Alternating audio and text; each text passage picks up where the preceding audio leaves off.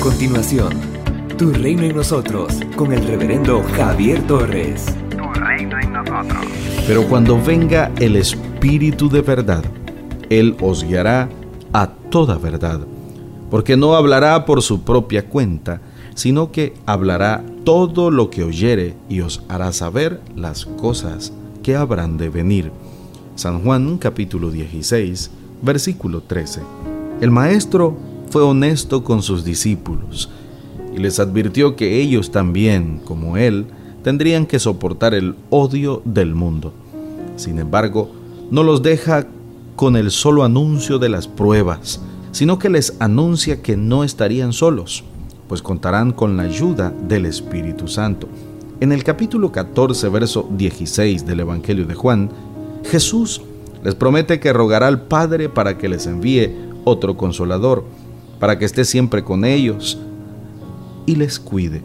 El término consolador puede traducirse además como defensor, abogado o consejero. Cuando Jesús habla de otro consolador, se está refiriendo a alguien que será semejante a él, que ocupará su lugar, pues el término griego que utiliza para otro significa otro igual. El Espíritu Santo, es decir, el consolador, dará testimonio de Jesús y capacitará a los discípulos para que también testifiquen de Él.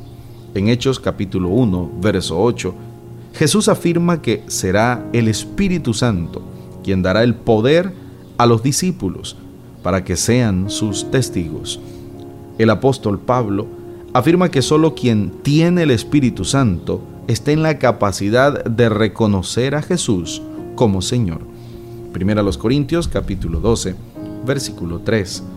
Luego, el Señor les recuerda a los discípulos que tendrían que padecer por causa de su fe. No tuvo que pasar mucho tiempo para que los discípulos experimentaran persecuciones, sufrimiento, exilio y hasta la muerte. Así que Jesús no alentó falsas ilusiones en ellos, sino que fue sincero y les anunció que seguirlo a él implicaba ser testigo hasta el martirio, si fuera necesario. Después, en el capítulo 16, versos 6 al 15, el Señor retoma el tema del Cordero. De esta manera, el Señor alienta la fe de sus discípulos, quienes, a pesar del odio del mundo, contarán con la presencia permanente del Espíritu Santo con el objetivo de fortalecerles, de guiarles, de cuidarles y de darles la palabra que deben decir cuando sean confrontados por los enemigos de la fe. El Espíritu Santo conducirá a los discípulos por el camino verdadero y lo hará en forma gradual, de tal manera que puedan llegar a la plena comprensión de la verdad. El Espíritu Santo glorificará a Jesús, pues todo cuanto reciba será de Él. Esto que recibe es lo que transmite a los discípulos, de modo que puedan proclamar las virtudes de Cristo con todo poder, con obras y maravillas. En nuestro seguimiento a Jesús nunca hemos estado solos, pues Él, a través del Espíritu Santo, el otro consolador, ha permanecido con nosotros. El Espíritu Santo nos fortalece en nuestro andar diario con el Señor. Nos guía toda verdad y hasta intercede por nosotros con gemidos indecibles cuando no sabemos qué orar o qué pedir. Sin la presencia del Espíritu Santo en nuestras vidas, no podremos ser discípulos del Señor. Somos una iglesia llamada a establecer el reino de Jesucristo en Nicaragua.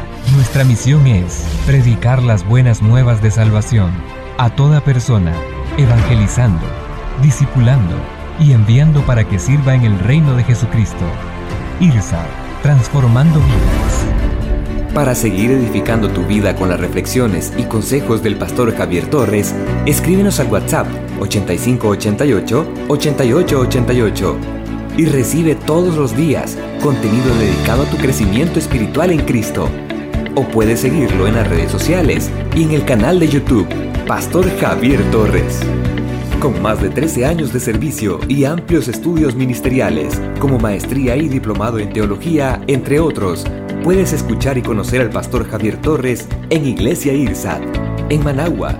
Visítanos de Gasolinera 1 La Subasta, dos cuadras al norte, mano izquierda. Para más información visita javiertorres.com. Tu reino en nosotros.